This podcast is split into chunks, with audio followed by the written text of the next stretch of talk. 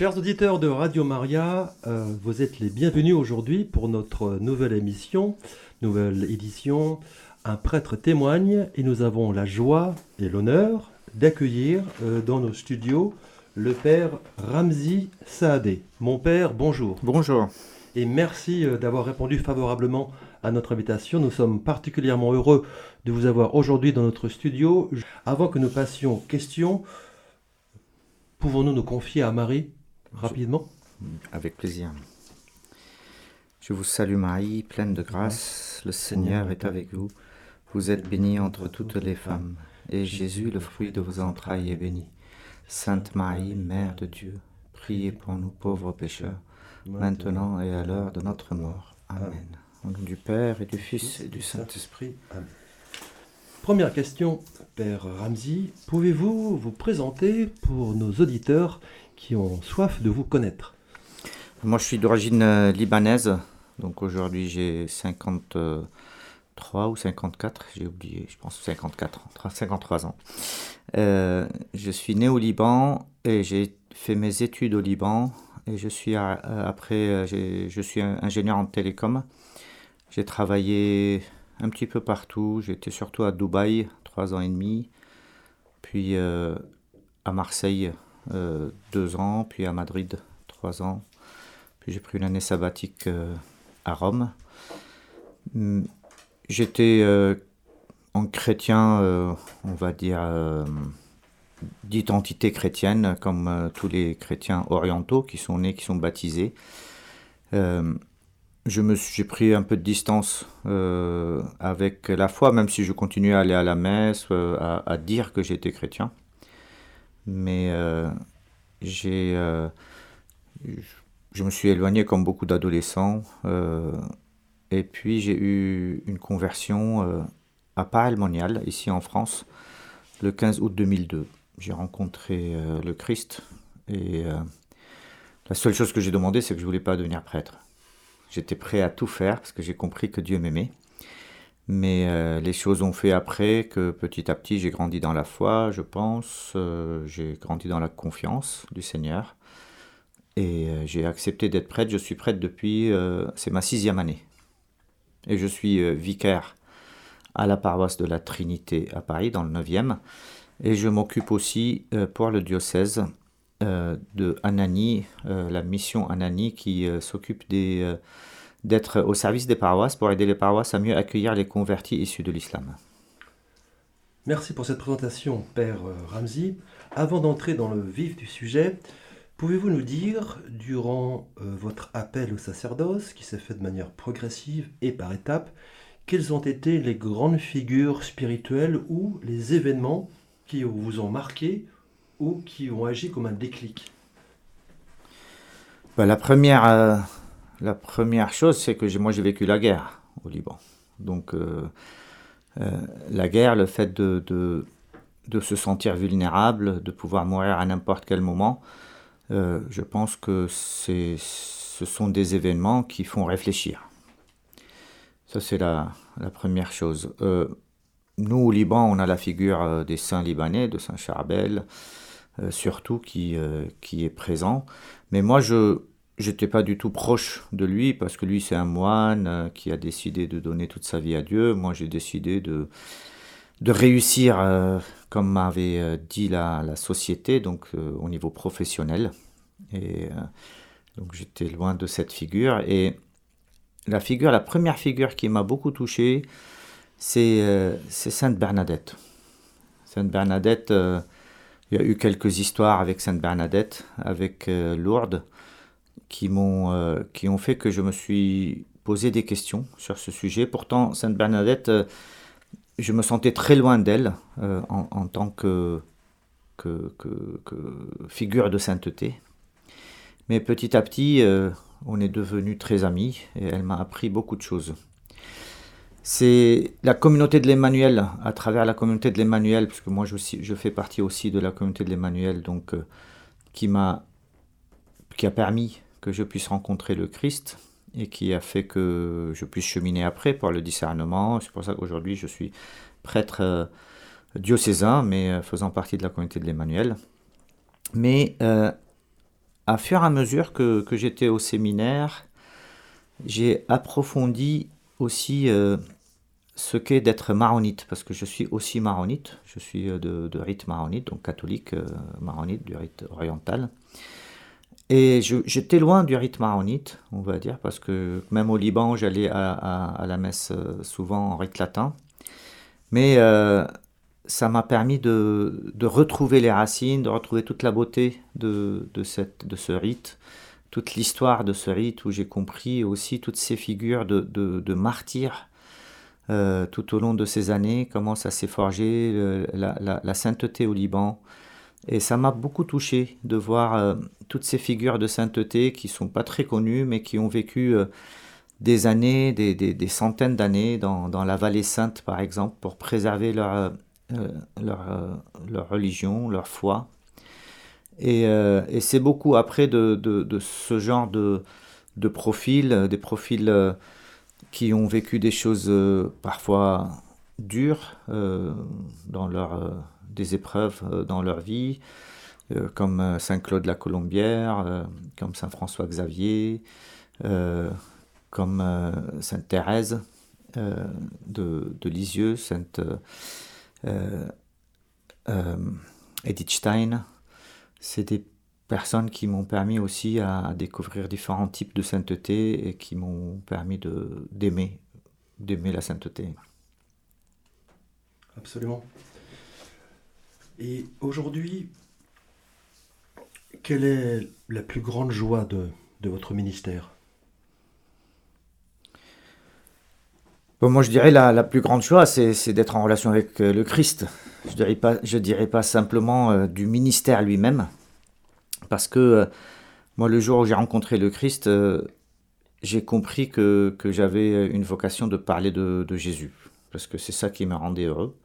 J'ai découvert un trésor et j'avais envie de le partager. Donc la joie du ministère, c'est de faire ça à plein temps.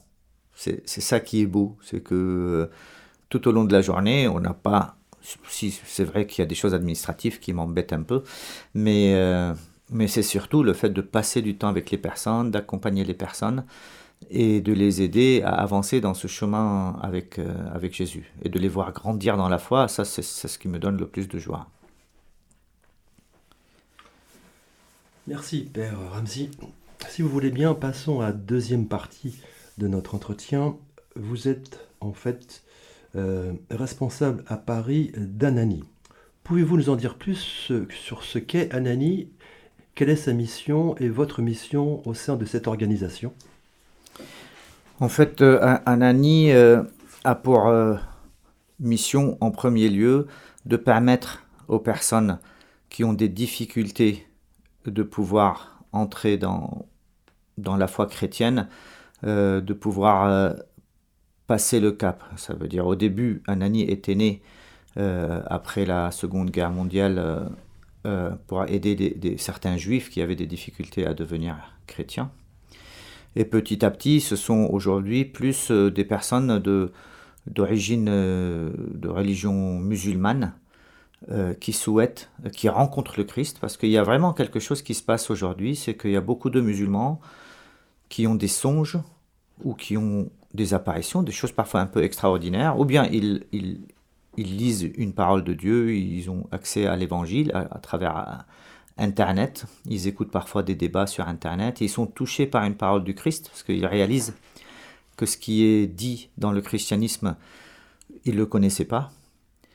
Et, euh, et donc souvent, ils, viennent, ils toquent à, nos portes, parce que comme les, les, les chrétiens ne sont plus très visibles dans, dans le paysage français. Donc ils essayent d'aller dans une église ou de, chercher des chrétiens pour, pour, poser des questions, pour connaître plus. Et il arrive que parfois ils se, ils se sentent mal accueillis euh, ou pas compris, ou bien re, renvoyés vers, euh, vers l'islam en fait. Et donc euh, c'est après ce constat de, de, de réaliser qu'il y a beaucoup de convertis issus de l'islam qui vivaient cela mal dans l'Église catholique, cette expérience. Avec euh, le diocèse, euh, l'archevêque m'avait donné cette mission de réfléchir comment faire pour mieux, euh, pour améliorer cela. Et donc à Anani, on a deux, deux publics.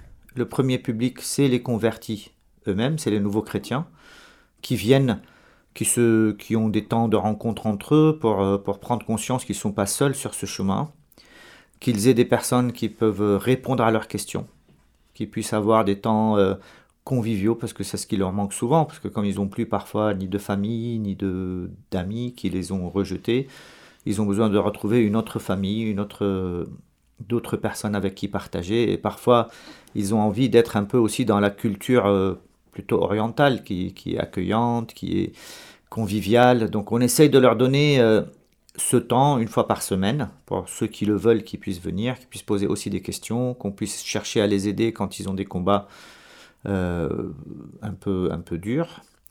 Donc ça c'est le premier public. Le deuxième public, euh, c'est les chrétiens, les chrétiens d'origine, qui parfois ne sont pas sensibilisés sur, cette, sur ce sujet.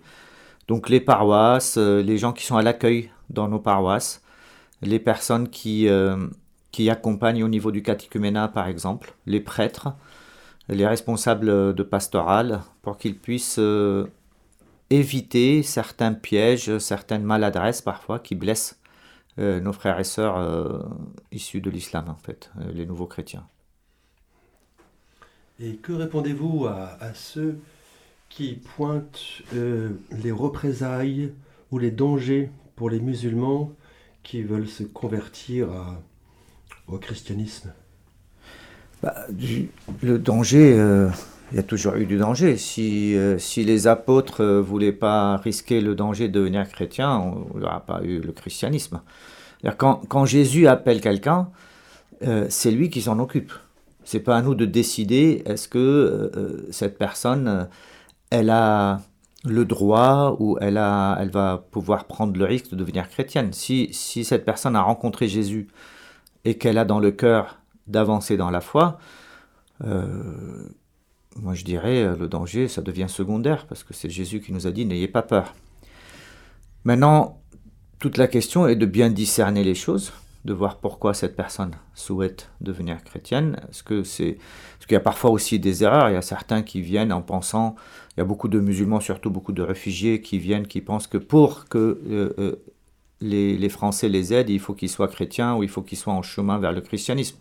Que pour que les chrétiens les aident, il faut, euh, qu'ils soient chrétiens. Donc là, il faut discerner. Donc, dans, ce cas-là, il faut expliquer à la personne que ça n'a rien à voir et qu'on on va l'aider indépendamment de sa religion. Ne pas automatiquement rentrer dans, dans, le fait de, l'aider au niveau de la foi. Mais le risque est toujours là. Le, plus grand risque, moi je dirais aujourd'hui, on a, on a la chance en France d'être dans un pays où il y a la liberté religieuse, la liberté de conscience.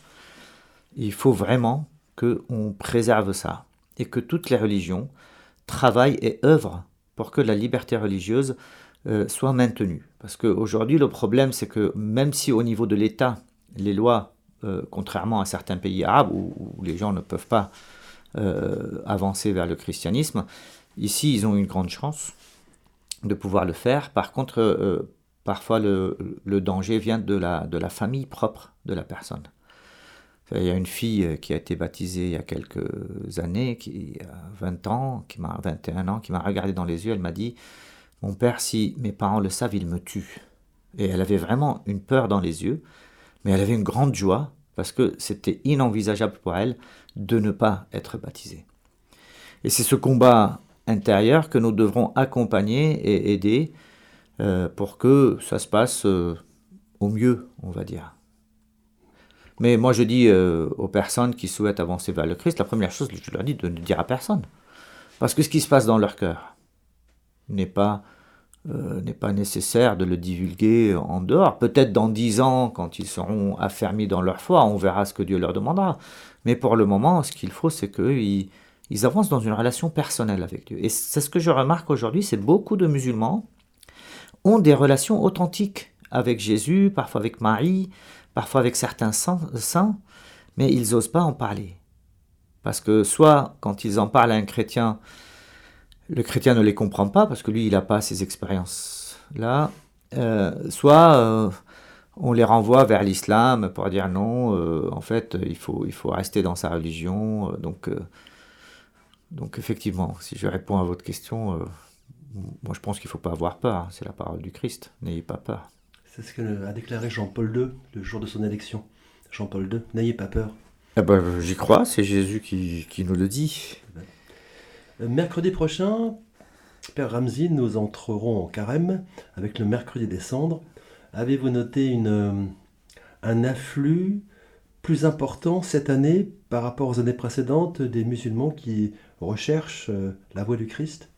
C'est exponentiel. Il y a même un livre qui est un souffle dans, la maison de l'islam qui explique cette, euh, cette croissance et ça va continuer à aller crescendo, je pense. Effectivement, ça augmente dans, tous les, dans toutes les paroisses, dans le, au catéchuménat.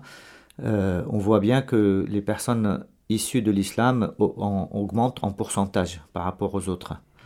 Et ça, il faut en être conscient. Euh, et les, paroisses qui n'en ont pas du tout, il faut qu'elles se posent la question, est-ce qu'elles accueillent bien Ou est-ce qu'il y a peut-être parfois des maladresses dans le cheminement de ces personnes-là?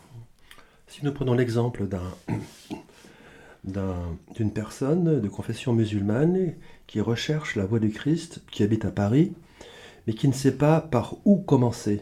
Lui conseilleriez-vous de rentrer dans l'église euh, de son quartier, de sa paroisse, ou bien de s'adresser à des paroisses qui sont plus particulièrement euh, adaptées à, les accueillir? Ça, c'est c'est pas cela qui se passe en général, parce que la personne, euh, elle, elle, convertie, qui, qui, est musulmane en tout cas, ne rentre presque jamais dans l'église de qui est sa paroisse à elle.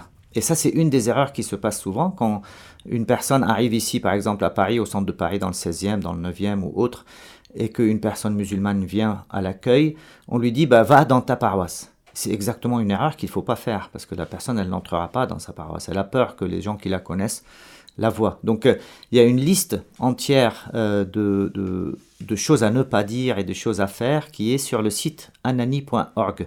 A-N-A-N-I-E.org. Et je, conseillerais aux personnes qui se posent des questions, il y a aussi, euh, euh, ils peuvent aller sur ce site, cliquer sur Je suis en recherche et euh, nous envoyer un mail ou un message ou nous appeler et nous, on les aidera à trouver la bonne paroisse pour eux. Très bien. Nos auditeurs auront bien compris anani, a n a n i -E et là, envoyer un message pour recevoir des conseils sur comment se présenter, euh, que faire lorsqu'on est sur un chemin de, conversion. Il y a des, aussi des vademecum pour, euh, pour l'équipe d'accueil, pour le catéchuménat, il y a aussi des vidéos de formation qu'ils peuvent euh, voir directement. Tout à fait. Nous arrivons bientôt à la fin de notre émission, Père Ramsey. Encore deux questions. Qu'aimeriez-vous transmettre à un jeune prêtre comme outil ou comme arme d'évangélisation aujourd'hui? Quel conseil lui, lui donneriez-vous? Bah, C'est les conseils qui, qui, sont là depuis 2000 ans. Euh, euh, de, de, rester fidèle à son temps de prière. Je pense que c'est le combat de tous les chrétiens, c'est de prendre tous les jours un temps de lire la, parole de Dieu, de la méditer et de rester fidèle au sacrement, la confession régulière et, euh, et l'Eucharistie. Moi, je conseillerais aussi le chapelet, parce que je, je me suis rendu compte que euh, au début je priais pas du tout le chapelet, je pensais que c'était un truc euh, de, rabâchage, euh, c'était un petit peu simple, simple, quoi comme, comme prière. Et depuis 2001 où je prie tous les jours le chapelet, je me suis rendu compte que c'est vraiment une prière très très puissante parce qu'elle est tellement simple et on marche avec Marie, on prend la main de Marie pour méditer un événement de la vie de Jésus et Marie nous, nous aide à grandir dans cette relation avec Jésus. Une dernière euh, phrase, Père Ramsey. Quel est le message que vous voudriez, que vous voulez envoyer aux auditeurs de Radio Maria aujourd'hui? Ben Moi, je dirais cette phrase qui m'a toujours habité, euh, que j'ai trouvé une folie, que Jésus puisse dire cela. C'est hors de moi, vous pouvez rien faire et euh, prendre conscience que même pour prier, il faut prier. Ça nous aide à, grandir en humilité et se rendre compte que, que, en fait, il faut compter sur Dieu en tout. Et bien sur cette phrase d'espérance, Père Ramsey, nous vous remercions à nouveau pour votre présence, pour votre intervention passionnante et nous espérons vous revoir très prochainement ici à Radio Maria France. Merci encore et très bonne journée à vous. Merci à vous. Bonne journée. Chers auditeurs et de Radio Maria, nous étions dans l'émission Un prêtre témoigne. Si vous souhaitez réécouter cette émission, n'hésitez pas à le faire sur notre site en podcast sur le www.radiomaria.fr.